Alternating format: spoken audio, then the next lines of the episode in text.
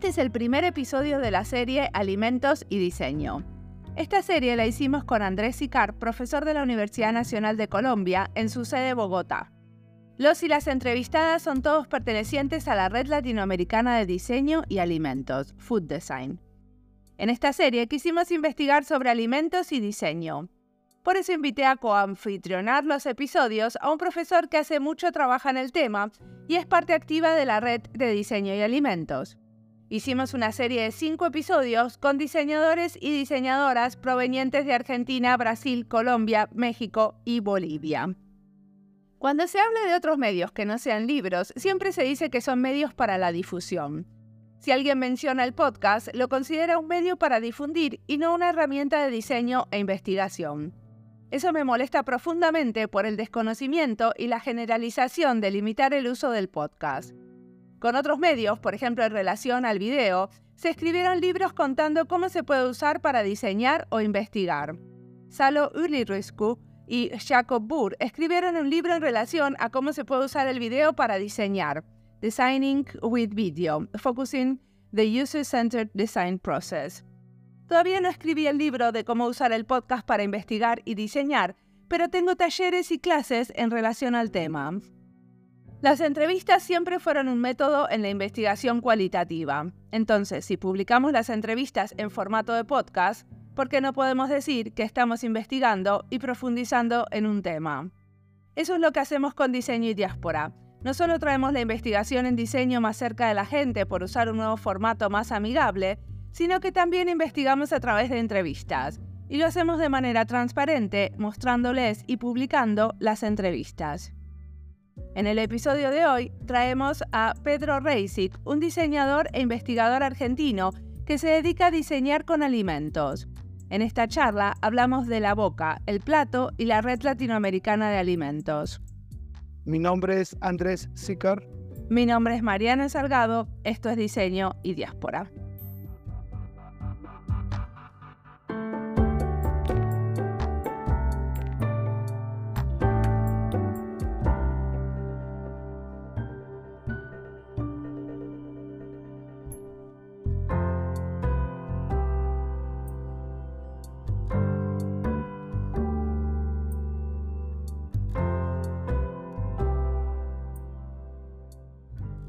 Me gustaría presentarme como un hijo de la diáspora. Como veníamos hablando ahora con Mariana, brevemente mi, sendero de vida es que nací en Argentina, donde estoy ahora. Emigramos a Nueva York en el 67 a raíz de, de una dictadura de Onganía en Argentina y viví hasta los 30 años en Nueva York, momento en que vine, volví a la Argentina, ya hace 30 años, para conocer un poco de dónde ya venido, nacido, mi, mi familia, y me fui quedando. Tres, cuatro años hasta que abrí la valija. Los que han escuchado la entrevista que le hicieron a Messi, que le sacó unas lágrimas, contrario a lo que ellos decían, yo la abrí finalmente porque era insoportable siempre tener un pie afuera, eh, de dónde sos, eh, no sos de ningún lado, sos de todos lados. Todo eso lo mastiqué y lo sigo masticando y hago lo mejor que puedo. Decime, ¿y qué estudiaste en Nueva York? Yo, yo empecé Bellas Artes y a la mitad de la carrera me pasé a arquitectura, me recibí del, eh, estudié en University of Massachusetts, en Amherst, varios años y después terminé mi formación en arquitectura en Pratt Institute en New York en el 88.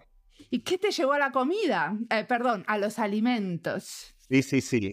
bueno, eh, la boca, la vida familiar, muchas cosas me llevaron a la comida y alimentos, eh, pero básicamente me di cuenta hace unos 15 años largos que mi interés en el mundo del diseño, el arte, las culturas estaban en mi plato, en mi boca, en la cocina, en la mesa, en, la cotidiana atravesado por temas eh, enormes y múltiples que tienen que ver con nuestra relación con la comida de alimentos.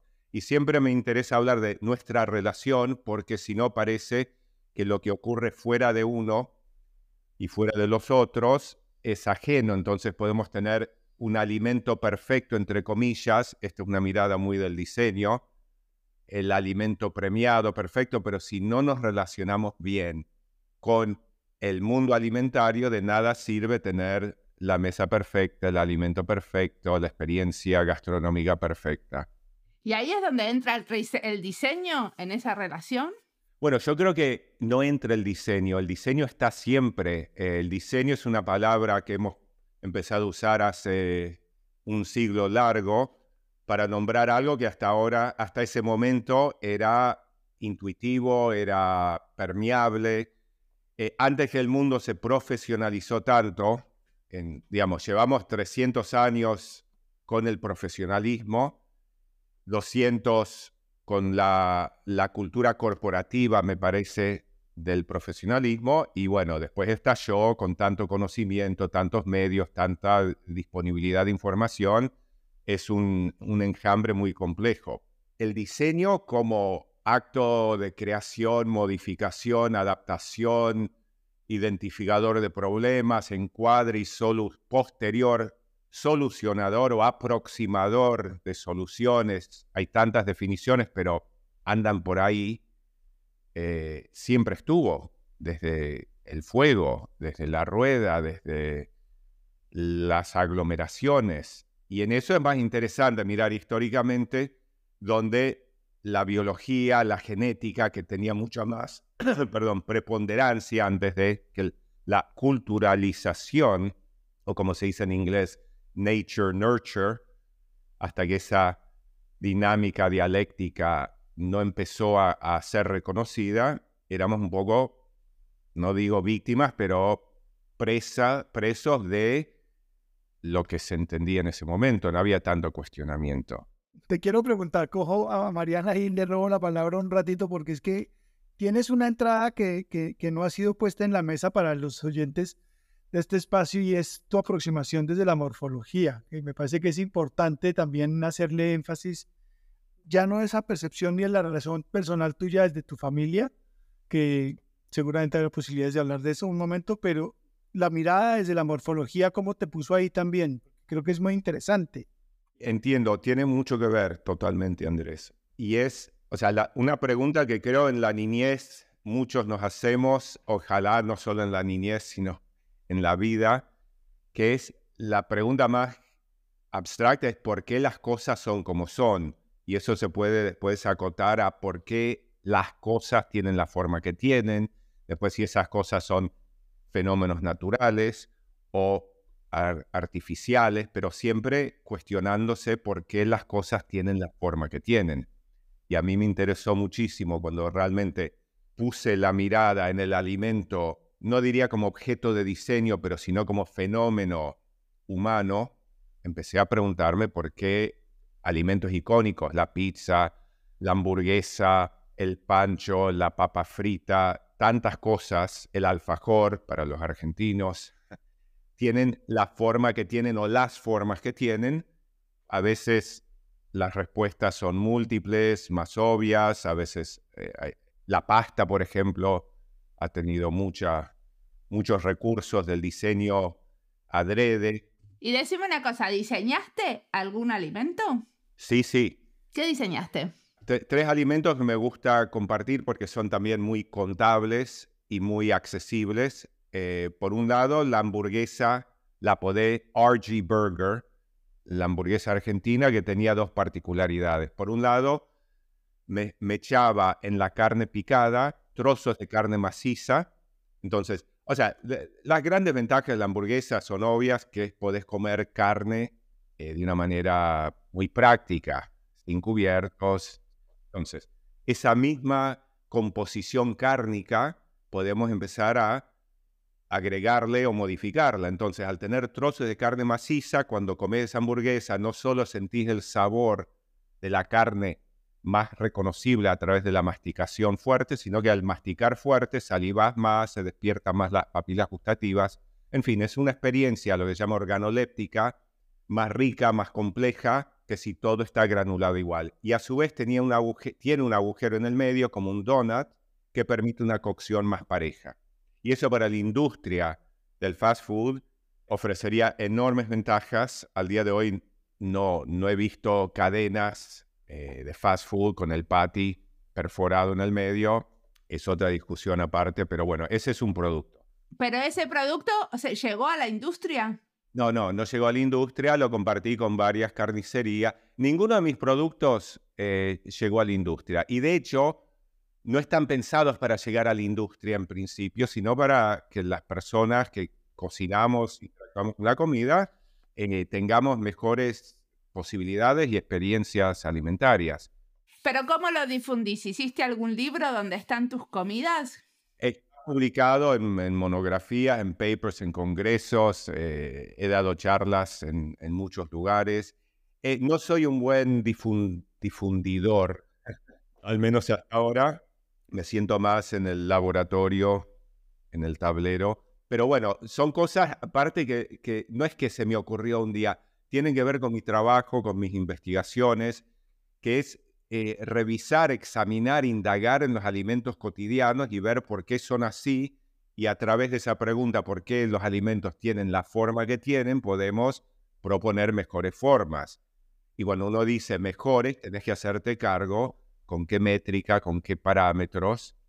En este caso, la hamburguesa se cocinaba más rápido porque no, eh, en la industria, para no tener carne picada cruda, tenés que cocinar hasta que el centro no esté crudo y eso implica sobrecocer los bordes de la hamburguesa. Y eso es enorme desperdicio energético y arruinas una buena parte de la hamburguesa porque está sobrecocida. Entonces, esa hamburguesa ofrecía eso y cualquiera lo puede hacer. También son invitaciones a interactuar con la comida. Segundo ejemplo, el sándwich de jamón y queso en vez de laminado entretejido. Entonces, corto tiritas del jamón, de la feta de jamón, del queso y lo tejo. En un tostado, lo que llaman en Argentina tostada, que es cuando haces un sándwich de jamón y queso y lo calentás, lo tostás, es extraordinario porque llega a tu boca, a tu paladar diferente. Cuando se lamina, como tenés que atravesar una capa. Es que volverse, volverse tejedor de, carne y queso y hacer un, un entramado de urdimbre y queso en trama y urdimbre es todo un ejercicio de, pensar, de meditación, de concentración en el alimento, de gratitud, de, de disfrutar ese gesto con mucha fuerza, ¿cierto? Es lo que has propuesto siempre. Totalmente, totalmente, Andrés. Los ejemplos que te estoy dando, Mariana, son gestos, no son revolucionarios.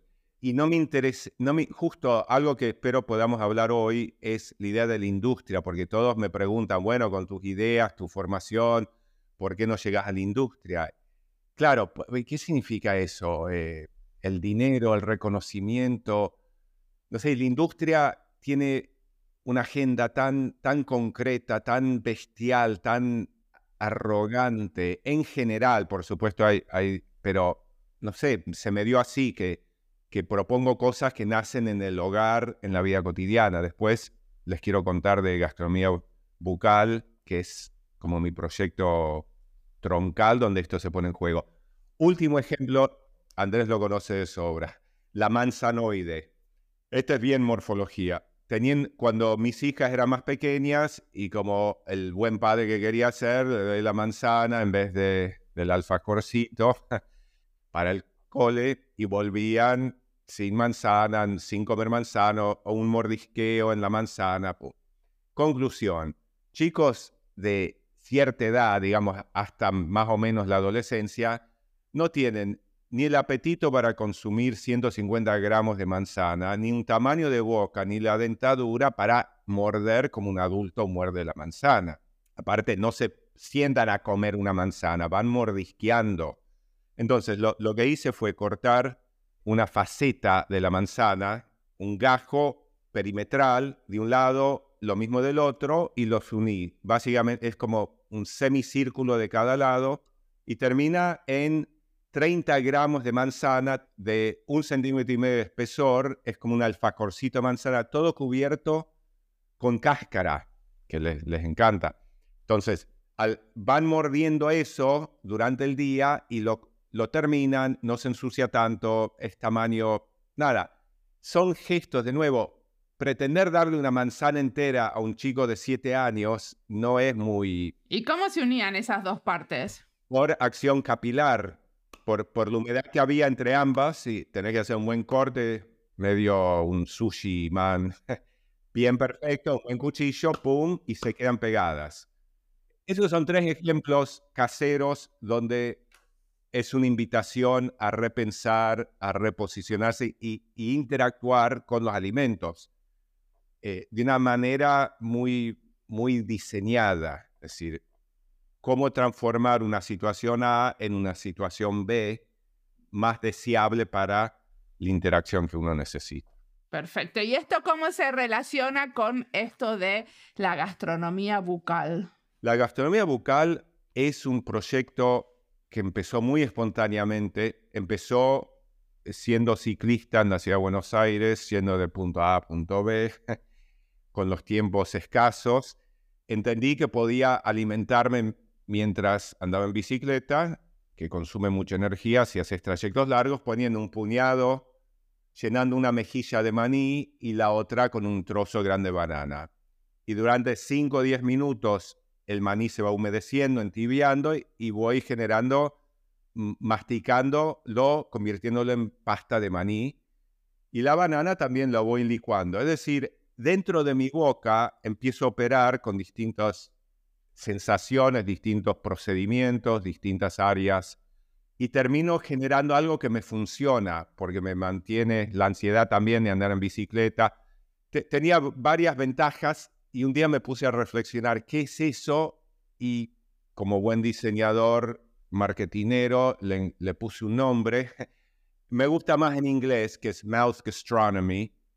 Entonces, desarrollé un cuerpo de trabajo fundamentado, explicitado, desmenuzado, donde planteo que podemos crear o llámese cocinar en boca. Y eso tiene eh, es una propuesta realmente sociopolítica porque plantea que deberíamos depender de nosotros más que los demás, siempre hablando de situaciones por arriba del nivel de sobrevivencia, ¿no? Lamentablemente es bastante bajo. Gente que puede elegir y proponerse estas cuestiones, eh, que en vez de mirar, eh, o sea, con el advenimiento del celebrity chef, los ria, o sea, es es demasiado. Eh, discúlpame, ¿qué tiene esto de sociopolítico? Porque al final estás comiendo bananas, que sabemos cómo son las plantaciones de bananas, o sea, hay algo que no estoy pudiendo entender. Sí, perdón, porque em, la, propuesta de gastronomía bucal plantea que podemos entender la boca no tanto como receptáculo y en el mejor de los casos lugar de degustación para después, o sea, el trabajo lo hace el estómago, los intestinos, otras partes que no controlamos directamente, en vez de ver la boca como el mero receptáculo y masticador del alimento, lo podemos entender como un lugar de creación, de exploración, de divertimiento, de descubrimiento. Entonces, si en vez de solo eh, aspirar al plato increíble de Ferran Adrià en el Bully, y tener esa experiencia en el ambiente, yo en mi bicicleta, en mi casa, en el parque, en la mesa, puedo sentirme más protagonista de mi relación gastronómica, de mi disfrute gastronómico, porque lo pongo en mí, no lo pongo en el afuera. Entonces, estamos publicando ahora el Bocatario, que es una colección de 60 recetas para hacer en boca, pero ese es ese sugestivo, es inspiracional. La idea es que cada uno empiece a reconocer su capacidad creativa, su capacidad de disfrute. Y, el sociopolítico en cuanto es la antítesis de la food pornography, de la pornografía alimentaria, de la instagramación del alimento, de la pasarela de moda eh, gastronómica, todo lo que está pasando hace 10 años largos en el mundo gastronómico, en la industria de alimentos, está avasallado por esa depredación, empobrecimiento, todo va en contra una relación plena, equilibrada, naturalizada. Entiendo en esa discusión para poder meter otra vez el tema de lo sociopolítico, que el ejemplo de la banana y el maní no son los más adecuados como ejemplo, pero la exploración de eh, entender a la cocina como ese lugar de preparación y de transformación y, y, trasladarlas o, poner en juego las discusiones entre gusto y sabor y placer. Se vuelve toda la propuesta política que recupera, digamos, la dimensión animal de origen de lo que nos significa poner en boca y tramitar los alimentos desde esa capacidad de interacción que propones tú, que es lo que me parece interesantísimo. Tal cual, tal cual, Andrés. Para, para mí es política en cuanto plantea que no dependo tanto de lo que los medios me proponen. Por la autonomía. Autonomía, empoderamiento, dignificación, soberanía. Hablar de soberanía alimentaria a nivel político, si todos vamos al Congreso a votar y los transgénicos, leyes de etiquetado, pero nuestras prácticas personales mm, todavía no, no nos sentimos tan, tan bien parados. El maní y la banana, yo lo uso, a mí me parece interesante, más allá del origen, que pueden ser sustentables y, felices o no, eh, como dos cosas que no están, no son glamoriosos, no son wow, eh, son cosas básicas. ¿Qué me va a decir que me copé con un puñado de maní y un trozo de banana? Pero si de eso puedo hacer una experiencia feliz, creativa, vamos bien. Es hacer más con menos. Tiene muchas connotaciones la propuesta. En mi exploración agregué barritas pequeñas de chocolate y la mezcla es brutal. Y mm, en este vocatario, eh, ¿quiénes participan? ¿Cómo es la propuesta? Es un trabajo de investigación que vengo realizando en la Universidad de Buenos Aires, donde trabajo en el laboratorio, se llama en realidad Núcleo de Diseño de Alimentos. O sea, e, ese proyecto han participado colegas, pasantes, gente que fui sumando, pero ahora que lo publico, empieza, eh, se va a difundir y, y es para que la gente se lo apropie, restaurantes se pueden apropiar la industria, si funciona realmente, se van a terminar apropiando y van a ver kits de eh, gastronomía bucal, que es todo lo contrario a lo que pretendo, pero puede participar, o sea, es para un individuo, una célula familiar, un grupo de amigos, vecinos, o sea, es simplemente empezar a practicar el disfrute, la conexión.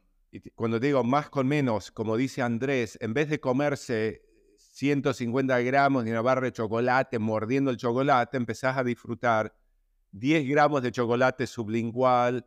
O sea, es toda una cosa más cuidadosa, más amorosa y tiene que ver con el cuidado de, de nosotros, del tiempo, de la salud, todas las cosas que tienen que ver el medio ambiente. Es una declaración de que yo me hago cargo de lo que pongo mi boca y lo que hago con mi boca. Pero es muy violento, como si han visto alguna gente comer en los fast food, está de moda ver cuántos panchos te podés comer y, o sea, es una cosa, eh, y nos morimos más por comer en exceso y comer mal que por hambre. Ese es otro dato de la FAO significativo. Las enfermedades cardiovasculares, diabetes, eh, cánceres relacionados con la comida y ahora el impacto ambiental es un despropósito.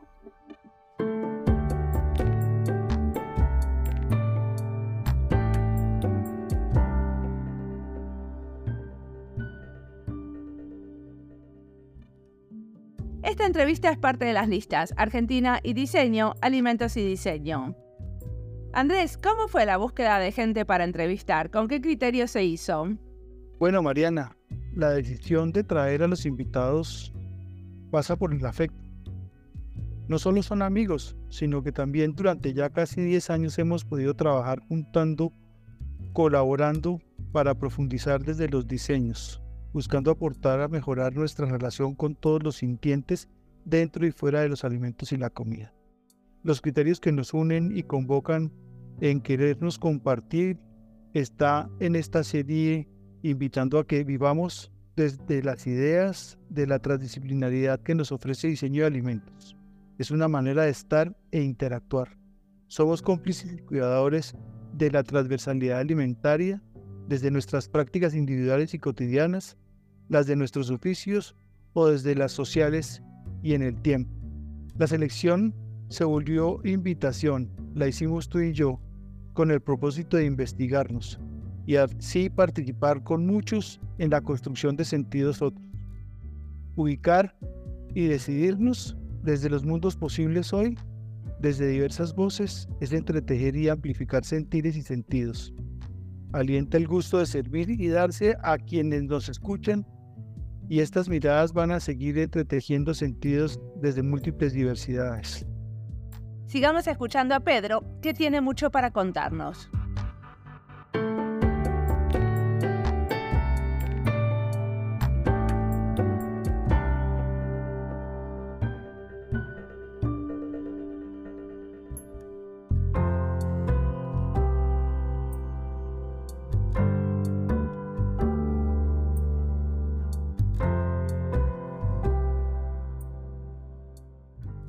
Tengo entendido que participas de la red latinoamericana eh, de alimentos, de diseño y alimentos. ¿Me querés contar qué hacen? Me encantaría. La red latinoamericana de Food Design fue fundada en el 2003 en Montevideo, Uruguay, y después de 10 años de existencia la rebautizamos, como acabas de decir, la Red Latinoamericana de Diseño y Alimentos. Ese es un paréntesis que si te parece, lo comento, porque hay mucha confusión respecto, bien, qué es el food design, qué es diseño de alimentos. Hago este breve paréntesis y, vuelvo a contar sobre la red. El término food design se empezó a difundir en, en España, sobre todo en la década del 90, para nombrar algo que nuevamente siempre existió, pero hasta que no se formaliza y se explicita y se hace un recorte, se lo aborda de una manera más intuitiva y espontánea. Al nombrar food design y las distintas definiciones que han aparecido, que no, no da nombrarlas todas, pero básicamente la, la definición genérica útil, a mi entender, es cuál es la relación entre dos cosas tan gigantes. El food, que la gente en general lo divide en la industria gastronómica y la industria procesadora de alimentos, como es difícil sacarlos de esos dos ámbitos. Y por otro lado, diseño, que hoy es entonces la palabra madre, clave, todo se puede diseñar, diseño pedagógico, diseño de salud, diseño económico, diseño políticas públicas, o lo sabes mejor que nadie, Mariana. Entonces, ¿qué, ¿cómo es que esta palabra tan omnipresente en un escenario tan, tan complejo, tan vital, tan destruido como el alimentario, no, no ha habido conexión. Entonces, hace 20 años se empezó a hablar de food design y en castellano alguna gente lo traducía como diseño de alimentos, pero eso lo restringe a diseñar el producto comestible. El sentido más general de food design es la intersección de dos cosas muy disímiles. Uno es el campo de estudio y el otro es el abordaje cómo el diseño puede impactar en el ecosistema alimentario es la pregunta que a mí me gusta usar para entender qué es, qué puede ser food design. Entonces, en concreto, el food design o su traducción según la red latinoamericana, que es diseño y alimentos, es el abordaje al ecosistema alimentario en su totalidad, que es gigante, inabarcable, omnipresente, inconmensurable.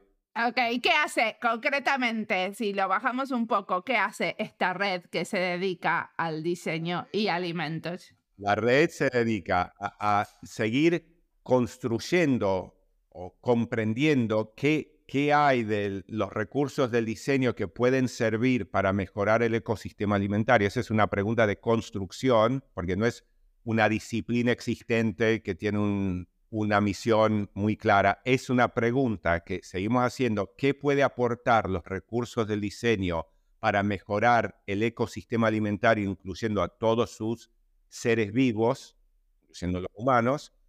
Y por otro lado, o sea, esa es una pregunta, es como la ecología, cuando nace hace 50 años, la gente dice, pero ¿qué es? ¿Biología, física, geología? No, es una visión sistémica del mundo como el planeta Tierra como organismo vivo, eso es lo que propone la ecología, y un modo similar, diseño de alimentos propone comprender envisionar y operar sobre el ecosistema alimentario de una manera más sistémica, integral, no, no tan fragmentado. Pero contémosle a la gente lo que hemos hecho en estos 10 años. sí, sí. O sea, la gran parte del esfuerzo de la red es construirnos como campo transdisciplinar, como eh, políticas públicas, todas las cosas que se pueden hacer, tenemos que entender porque no es genética molecular que ya sabemos nuestra misión y después lo aplicamos lo que queremos. Estamos diciendo, pero ¿qué? ¿Cómo es esto? Y la red, aparte de poner esa discusión abierta sobre la mesa, hace, va buscando cómplices institucionales, personas en territorio. La red llegó a tener representantes en 14 países de América Latina. Hacemos encuentros anuales transdisciplinarios y transversales, no solo disciplinas académicas, sino cultura, gastronomía, territorio. La red abrió el juego planteando que necesitamos nuevas eh, sensibilidades, nuevos conocimientos, reconocimientos, sabidurías ancestrales, saberes implícitos, tantas cosas. No, no es cuestión de doctorados que lo tienen clarísimo y bajan línea somos como agentes molestos que cuestionamos todo, que criticamos saberes tan arrogantes, estamos en la academia. Pero en general, la gente que es parte de esta red, eh, supongo que es muy transdisciplinar el grupo. ¿Vienen, ¿De dónde vienen? ¿De qué diferentes disciplinas? Generalmente vienen del ámbito del diseño, porque como el nombre lo evoca y lo convoca, pero a medida que se gente empieza a entender que es una oportunidad para unir cosas sueltas. Pueden venir de cualquier disciplina, obviamente de ciencias de alimentos, de gastronomía, de salud y nutrición, de sociología. En, Estados Unidos se, habla de food studies. En, yo trabajo en la Universidad de Slow Food en Italia y ahí gastronomía, la Universidad de Ciencias Gastronómicas se llama, en Polenzo, usa el nombre en Europa gastronomía, tiene que ver con la cultura alimentaria, no con lo culinario.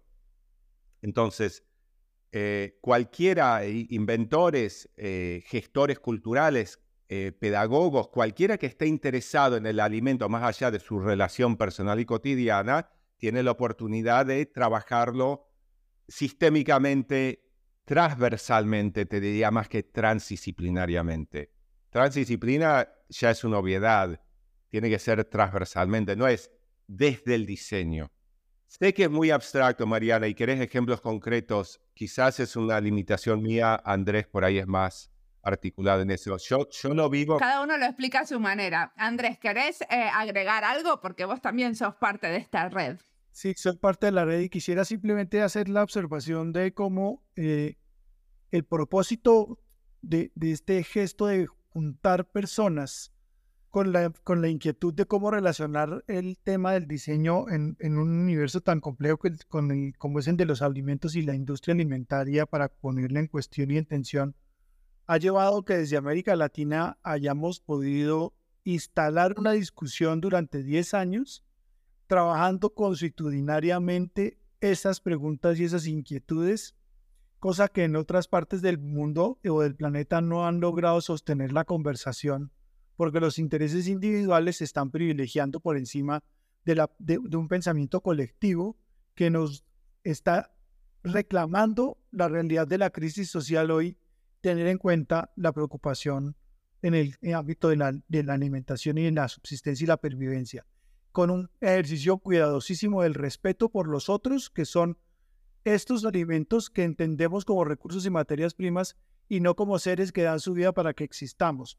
Esas dimensiones amplias de esta discusión durante 10 años han sostenido a un grupo de personas abriendo espacios de penetración de esta discusión en escenarios académicos, en escenarios sociales, culturales y en ámbitos en donde recoger los saberes y las sabidurías de nuestros territorios, que mucha gente los está visibilizando y reconociendo con las acciones de interlocución con la gastronomía y la culinaria, han hecho un empoderamiento de este tema en el contexto de discusiones que hacen posible que podamos estar hablando en, en, diáspora de diseño contigo, que me parece valiosísimo como gesto de tramitar 10 años un tema ir tratando de abordarlo o entenderlo desde tantas aristas como podemos y tener la claridad de que todavía no tenemos todos los ámbitos abordados y discutidos ni enfrentados y es una invitación este espacio para que se sumen tantas otras miradas como sean posibles para consolidar esa sensibilidad del reconocimiento y respeto para el tema. Muy bien. Perfecto. Entonces, em, supongo que en la red han hecho algunas publicaciones. ¿Quieren recomendar alguna? Todos los años que celebramos los encuentros en distintos países de América Latina, se publican las memorias de esos encuentros. Y algunas veces inclusive actas académicas. Cuando la parte académica es tan robusta como lo ha sido en Brasil, en México, este, y ahora en Uruguay el 2022, celebrando los 10 años, empiezan aparecer estos anexos que llamamos actas académicas. Pero yo recomendaría echar un vistazo los índices de cada una de las memorias de los 10 años para tener una especie de mapa de cuáles son los temas, abordajes y actitudes, porque también hay mucho, mucho personal ahí. Creo que es eh, la mejor manera de tener un acercamiento a lo que la red viene haciendo. Quisiera pincharte un poquito porque es que fuera de la, del trabajo de la red y de las publicaciones de la red, eh, tenemos que hablar de dos publicaciones o dos producciones editoriales que son importantísimas.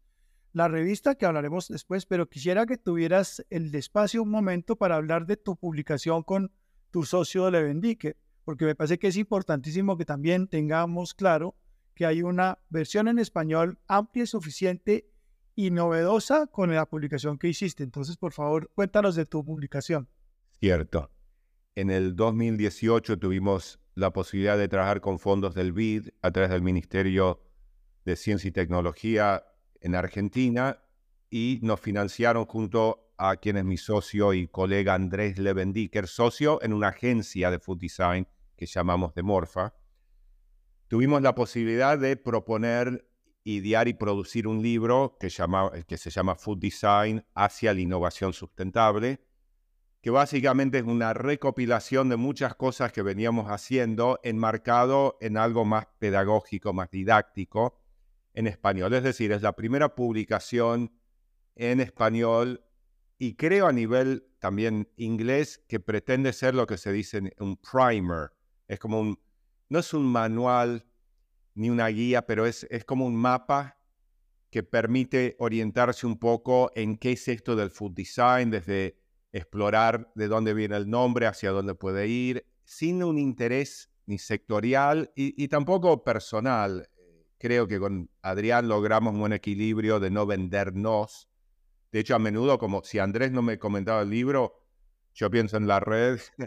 Así que nada, fue, creo que fue un aporte, que es un aporte un puntapié inicial lleno de limitaciones, errores, pero al fin un producto editorial que pone al alcance de mucha gente lo que venimos hablando ahora. Y por otro lado, la revista latinoamericana de Food Design, que tiene un apodo que es muy elocuente, que me gustaría hablarlo en algún momento antes de cerrar, que es comes lo que eres. No eres lo que comes, es producto de tus hábitos alimentarios y comes lo que eres es que tus hábitos alimentarios son producto de quién eres quién eres a nivel sensibilidad, conocimientos, motivaciones, actitudes, cómo vos te ves en el mundo, en el mundo alimentario. Esa revista académica está en una lucha también llena de ambigüedades. Mariana, ya ves, hablar de la red, hablar de la revista, hablar de esto, está lleno de ambigüedades y hay que estar cómodo con eso, aunque después hay que bajarlo a una frase, a un resumen.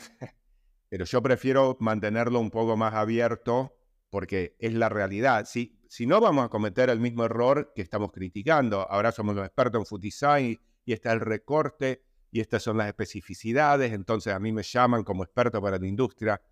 No es eso, es desarmar, desarticular toda esa maquinaria que nos hace creer que inclusive que el jugo exprimido es bueno.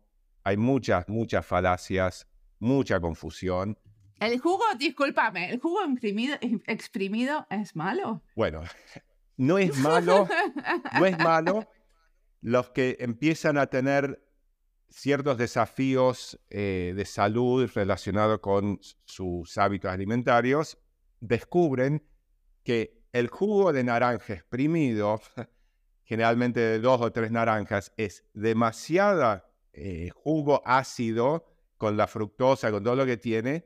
O sea, es algo sentido común. Primero, separamos la pulpa del jugo. Entonces, estamos tomando solo una parte de esa maravillosa fruta en un nivel de concentración y volumen estratosférico. No, si, está bien con eso, seguís tomando jugo, pero si empezás a tener ciertos desajustes, empezás a revisar cosas, es mucho más. O sea, para la sed no hay como el agua. Obviamente disfrutamos de, todo lo que quieras, de un buen vino, de una cerveza. Está bárbaro. Pero entender que cargarnos con tres naranjas en tres minutos es una bomba atómica para el estómago. Mucho más lógico es comer la naranja entera no es bien o mal, es qué significan las cosas que hacemos. Diálogo con tu propio cuerpo, el diálogo con tu cuerpo, entender cuál es el límite y la frontera, cuál es la agresión y cuál es la condición sana que me lleva en esa relación con los otros que están aportando su vida en la mía. Eso es valioso. Muy bien. ¿Y para el futuro? ¿Qué esperamos que pase con esto del diseño y los alimentos? Lo mismo que está pasando, o sea, eh, el mundo se mueve a una velocidad ya, uff, seguir manteniéndose en eje, seguir cuidando el sentido común, la sensatez, el origen, lo básico, intentar mantenerse una velocidad eh, sustentable, la velocidad que hablamos, la cantidad de cosas que hacemos, la cantidad de lugares que frecuentamos en un año, uno hizo 20.000 kilómetros, eso, ¿eso qué es? Eso, cuidarnos más que nunca, no obsesionarnos con el futuro, que también es producto del marketing. El futuro es hoy, es ahora. Future trending and future foods, todo eso, oh my God, ¿no? Hasta. La palabra futuro tenía mucho sentido hace, hasta hace 100 años, donde realmente era, era una cosa muy lejana y, ahora estamos viviendo a, 40 años que nadie sabe si llegaremos a realmente ponerle esa fecha. Es tal la explosión de conocimientos, ambiciones, curiosidades. No, no lo quiero poner un tono eh, pesimista. Me considero realmente optimista, pero es preocupante. Pero no por maldad humana, sino por naturaleza humana, que hoy manejamos tanta, tanta información que excede no solo la posibilidad, sino la deseabilidad. Yo no quiero leer, mira a qué hemos llegado, Mariana, y con esto paro, justo comes lo que eres. Bueno, entonces ahora elegís bien dónde comprar y, si compras productos procesados que son necesarios, la harina es procesada, eh, no voy a comprar trigo entero y molerlo en mi casa. Leo la etiqueta y hay palabras que no entiendo. Eso ya no hay tanta información, cosas que uno no conoce. No podemos andar, es muy importante la ley del etiquetado y las advertencias, pero tenemos que encontrar algo mucho más fluido. Yo no puedo andar siendo un nutricionista y que me explique micro, macro, ayunos intermitentes. No, eso no es una relación feliz. Pero dado los desajustes, viene bien saber un poco qué es qué, porque hay mucha fantasía, muchos mitos, mucha tradición que por ahí funcionaban en un momento y contexto y no en otro. Creo que eh, la idea de futuro es, es ahora todo simultáneo, y hay que ir paso a paso, bocado a bocado, con cuidados.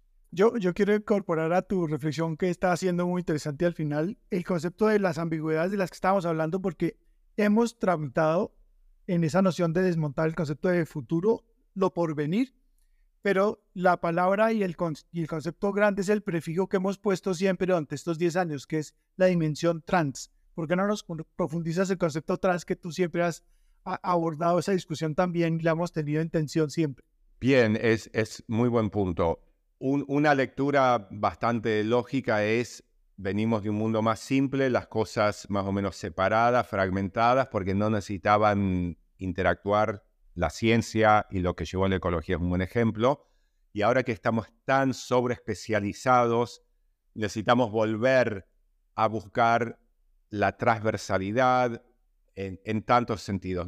la disciplina es la más obvia, sobre todo los que estamos en la academia, o una parte de nosotros, pero también el mundo globalizado, las, las fronteras que se borran, géneros, eh, intereses.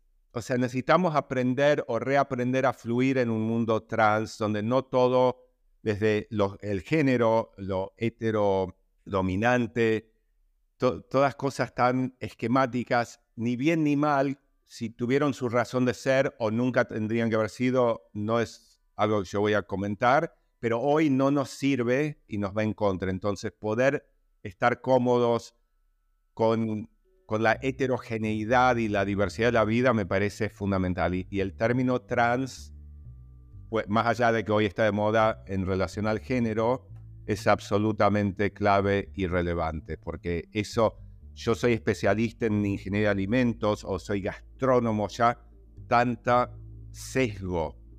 Estaba, es, es lógico que haya pasado eso, pero ahora se nos vuelve en contra. Muchísimas gracias, Pedro, por la entrevista.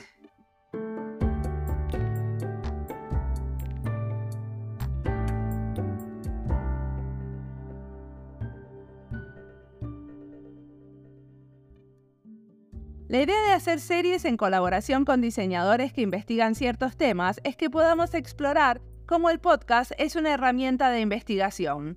Siempre las entrevistas fueron herramientas para la investigación, y a través de entrevistas temáticas se busca entender un tema en profundidad. Ahora estamos publicando las entrevistas y creo que no por eso se les quita profundidad, sino que se hace la investigación en diseño más transparente. Me molesta soberanamente cuando la gente se refiere al podcast solo como una herramienta de difusión. Por eso en esta serie me propongo explorar otros posibles usos del podcast. ¿Qué opinas, Andrés? ¿Te parece que podrías usar estas entrevistas como parte de tu investigación? ¿Cómo? Querida Mariana, me sumo a tus molestias frente a tantos malestares que traemos. Cada día somos muchos más los que vamos sumando a este entramado de sentires y sentidos Denuncias en lo expresado sobre pensar que solo difundimos y no co-creamos y reconocemos. Son muchas nuestras normas y percepciones y maneras de relacionamientos con el todo, las que nos ponen límites, descalifican, excluyan o vinculan, enlazan y colaboran. El poder hegemónico impuesto a las palabras y sus significados es parte del reto a trabajar para atravesar a mundos otros existentes. Decolonizarnos es nuestra mirada y es todo un camino de resistencias y con los alimentos y la comida hemos ido aprendiendo de estas luchas y reexistencias. Estoy convencido que la fuerza creadora de las palabras y sus potencialidades procreadoras de nuevos sentidos y significaciones florecen y se multiplican cada día más. Avanzar en las escuchas profundas y entretejer saberes es encontrar múltiples senderos para entender otras maneras de habitar conocimientos en donde en diálogos otros se nos aparecen mundos y maneras de habitarnos. Por eso creo que los podcasts son una de esas maneras de amplificar las realidades que seguirán coexistiendo más allá de lo solamente publicable desde los cánones imperantes. Como siempre, la música del podcast es de Antonio Zimmerman. El diseño y sonido es de Julián Pereira. Este podcast está publicado con licencia creativa común con atribuciones. Esto fue Diseño y Diáspora. Pueden seguirnos en nuestras redes sociales en YouTube, Instagram, LinkedIn y Twitter o visitar nuestra página web diseñoydiaspora.org. No olviden de recomendarnos. Nos escuchamos en la próxima.